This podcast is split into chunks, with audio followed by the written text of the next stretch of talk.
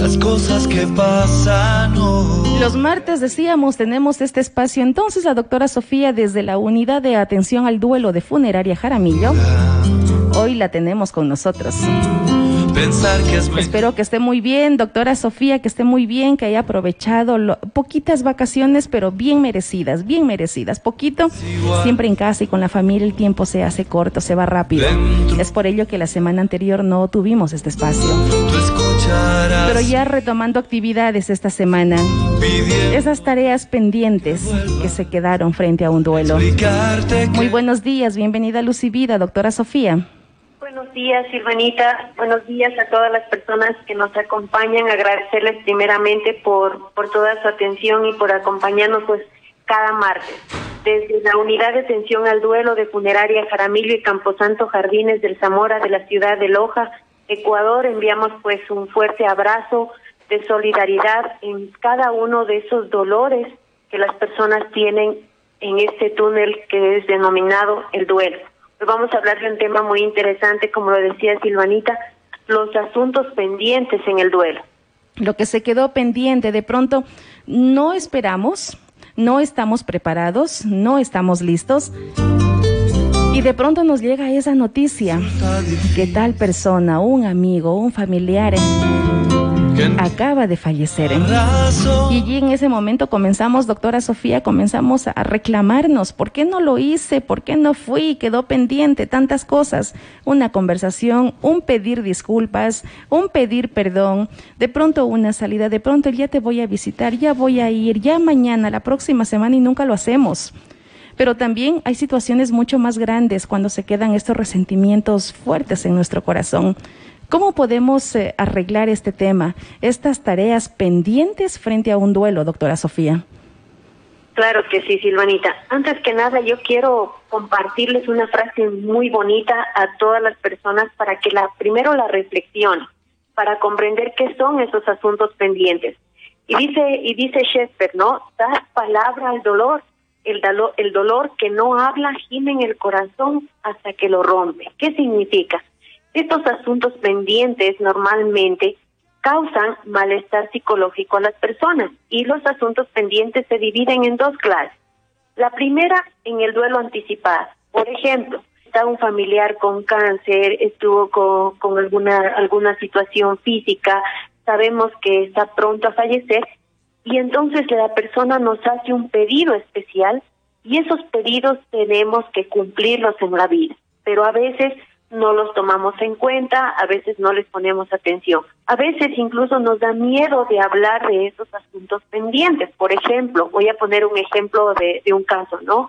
Eh, alguien está listo, o sea, o listo para agonizar y recién se entera la familia de que la persona ha tenido un hijo aparte o ha dejado cosas inconclusas como herencias y en vida las personas hacen pedidos, por favor, quiero que cuando yo me muera se hagan cargo de tal persona o quiero que arreglen esa situación o incluso a veces piden de qué manera quieren morir, o sea, quiero que me entierren, quiero que me cremen, quiero que, que me tengan en mi casa, etcétera.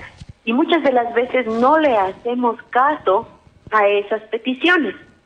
Y esas peticiones, después, cuando la persona fallece, nos van a causar un malestar psicológico. Entonces, Aquí viene esta pregunta para todas las personas que están en duelo y que quizá no están elaborando bien esta situación. Hacerse la pregunta, ¿me siento culpable? ¿Por qué yo no puedo estar en paz desde que falleció mi ser querido? ¿Por qué lo sueño tanto cada día? ¿Por qué yo no puedo salir a la calle? ¿Por qué tengo miedo de ver sus cosas? ¿Por qué tengo miedo de entrar a su habitación?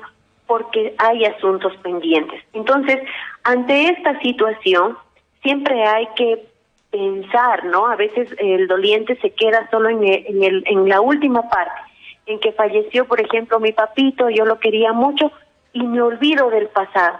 Y entonces hay que pensar y recordar qué quedó inconcluso. Tal vez faltó pedirle perdón, tal vez faltó que me perdone algo, tal vez yo le mentí alguna vez o, o en muchas ocasiones se ha visto que sobre todo en el caso de padres o hijos dejan un dinero y, y, y, a veces los hijos ese dinero no lo devuelven, lo guardan y esto va generando culpa. Entonces, son solamente pequeños ejemplos, pero los asuntos pendientes tenemos que arreglarlos en vida. Aunque haya fallecido una persona, todavía lo podemos resolver. Entonces, yo, Silvanita, si quiero compartirles a cada una de las personas una actividad que es muy efectiva. Por favor. Si tal vez la persona no tiene con quién conversar, no tiene alguien de confianza para contarle qué ha sucedido, sirven mucho los rituales o actividades que están escribiendo una carta. La primera, pues que es una carta de perdón, donde yo escribo todas las situaciones de las que me arrepiento, de las que me avergüenzo, de aquellas situaciones que yo pido perdón, que me perdone también o agradezco. O también hay una actividad muy importante y es muy significativa y valiosa que se denomina la carta al futuro. ¿Qué significa esta carta al futuro? Si yo, por ejemplo, estoy con malestar emocional y yo no sé qué, cómo voy a sobrevivir, yo no sé qué voy a hacer de mi vida si ya no están mis padres, si ya no están mis hijos, eh, me siento así mismo con esa culpa de decir, bueno, y si hubiera hecho tal cosa y a lo mejor y me quedo en el pasado. Entonces escribo una carta al futuro, pero a un futuro de aquí a unos 5 o 10 años. Entonces yo me escribo esa carta a mí misma y hago primero una lista de acciones que yo me imagino que hago para salir adelante. La segunda es que escribo una lista de las personas que a mí me ayudaron. Y la tercera, escribo una lista de todas las cualidades que yo tengo y las puedo aprovechar o las pude aprovechar porque como es una carta al futuro, es como que yo me escribo después de 10 años y me veo qué hice para salir de este problema. Y esa carta se la debe de leer cada 15 días. Entonces, esta lectura de todas estas cosas que yo hago o que yo he hecho en un futuro me van a ayudar a autocontrolar las emociones negativas. Me parece súper interesante. No hay problema si la persona está sola, doctora, si de pronto vive sola, tiene de pronto un, algún inconveniente para poder consultar a otra persona o es exclusivamente sola. Exclusivamente sola, porque la carta al futuro no es que yo voy a acordarme del pasado. La carta del futuro yo la puedo hacer sola porque yo tengo que escribir todas las acciones que yo hice para seguir adelante. Entonces, eso le va a hacer una modificación cognitiva a mi cerebro y me va a permitir que me dé cuenta que yo tengo estrategias de afrontamiento. Entonces, por ejemplo, digo, eh, bueno, como Sofía estaba encerrada muchos días, no quería comer, yo en un futuro veo que estoy viva y yo digo, bueno, Sofía empezó a, desayunar, Sofía empezó a almorzar, empezó a hacer deporte, Sofía empezó a buscar ayuda espiritual o Sofía hizo tal cosa. Y eso yo lo leo cada 15 días, entonces va a empezar a ayudarme a autocontrolar. Esto puede ayudar para personas, para estos procesos, de pronto ya van, eh, no sé, tres, cuatro, cinco años que ese ser querido falleció pero no lo superamos. Y cuando llega la fecha de aniversario, nuevamente viene esta tristeza, esta melancolía, este preguntarnos y es incluso hasta reclamar, ¿por qué no llegué? ¿Por qué no fui? ¿Por qué no hice algo? ¿Por qué lo dejé solo? ¿Por qué Dios? ¿Por qué me hace esto? ¿Es, es normal o de pronto nos hace falta un proceso de poder, eh, no sé qué término utilizar, eh, de poder entender, procesar, asimilar, de poder aceptar? Sí, es un proceso que hay que hacerlo. Estas actividades sirven bastante, pero por ejemplo, en el caso de aniversarios, sí puede haber una recaída porque muchas de las veces, incluso en, el primer mes del fallecimiento, en los seis meses, Navidad, eh, una fecha de cumpleaños, pueda que haya una recaída, pero la persona, a pesar de que ese día vuelve a sentirse triste, vuelve a recordar la historia, tiene que tener muy en cuenta que al siguiente día tenemos que seguir viviendo, tenemos que tener un motivo para vivir. ¿Qué pasa cuando hay una recaída y hay personas que no que no salen? Ahí lo que sucede es que retrocedemos en el duelo, pero la idea es para eso tener un sentido de vida. Yo, a pesar de que no esté mi mamá, a pesar de que no estén mis hermanos, ¿para qué voy a vivir? Primero para mí misma, ¿para qué voy a vivir? Bueno, voy a vivir porque mañana voy a arreglar un vidrio roto, voy a vivir porque, bueno, estudié una carrera y, y quiero ponerla en práctica. Entonces, para estas recaídas, la prevención es tener un sentido de vida. ¿Para qué quiero vivir? ya no por qué, porque ese por qué no existe, sino para qué. y tener esos motivos porque sí pueden haber esas recaídas y es normal, o sea, no no quiero que se espanten las personas, pero justamente en estas fechas importantes es normal como volver a vivir la, el primer día de esta crisis. O sea, es muy normal, pero también tenemos que autocontrolarnos. Autocontrolar significa, significa, perdón, si me siento triste, si me siento decaída, al mismo tiempo tengo que decirme, no, pues, Sofía, levántate porque nadie te va a venir y te va a hablar de las manos, te va a decir ya, anímate. No, eso ya depende de cada ser humano, pero sobre todo tener un sentido para vivir. Nos envían mensajes desde el cantón Zapotillo. Estamos conectados desde Zapotillo a través de nuestra página web. Estamos en Facebook también. Este tema queda ya queda en nuestra página de Facebook de Luz y Vida para que usted lo pueda repetir o de pronto compartir. Ese tema interesante, usted sabe que nos cuesta muchísimo de pronto pedir ayuda o, o aceptar lo que estamos viviendo o de pronto exteriorizar todo lo que nosotros estamos sintiendo. Pero allí precisamente van estas pautas, el poder ayudar, hay una lucecita, no estamos solos.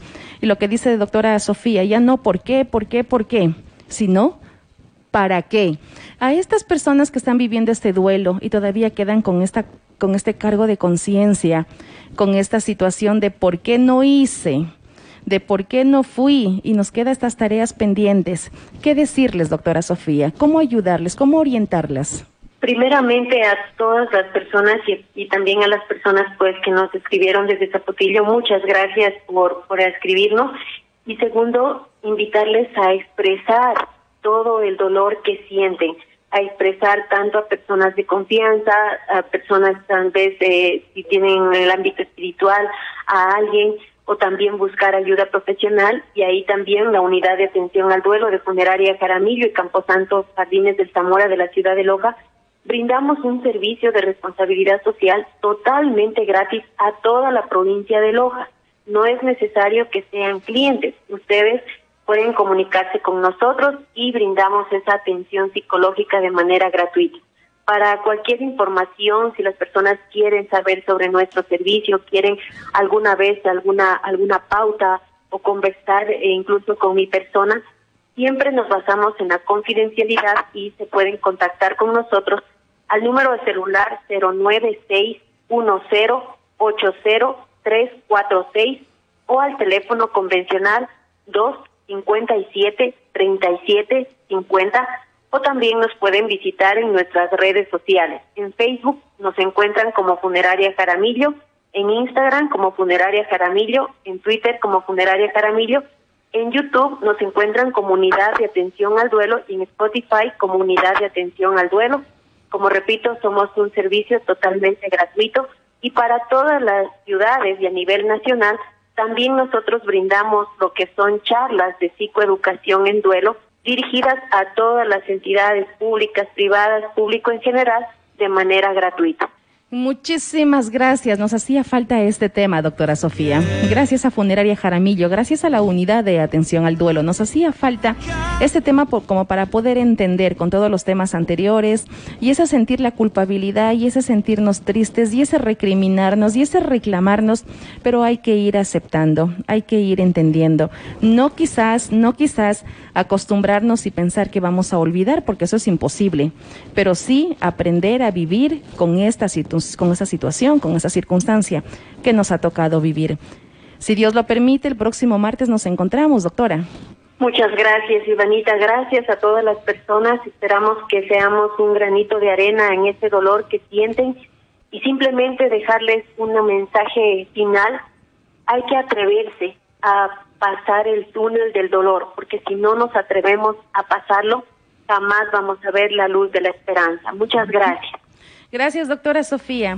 Si no nos atrevemos a pasar ese túnel, nunca vamos a descubrir qué hay al otro lado. Y no sabe usted el panorama, usted no sabe el paisaje que se está perdiendo. Hágalo, hágalo por usted, hagámoslo por nosotros y hagamos por, hagámoslo por nuestros seres queridos que están a nuestro lado, que están a nuestro alrededor si bien es cierto, hemos perdido un familiar, hemos perdido un ser querido y eso nos duele y nos parte la vida. Y nuestra historia se divide en dos partes, en un antes y en un después. Pero también debemos ser agradecidos porque tenemos la oportunidad de disfrutar de nuestros seres queridos que aún están a nuestro lado. Es una mentira pensar que es mejor no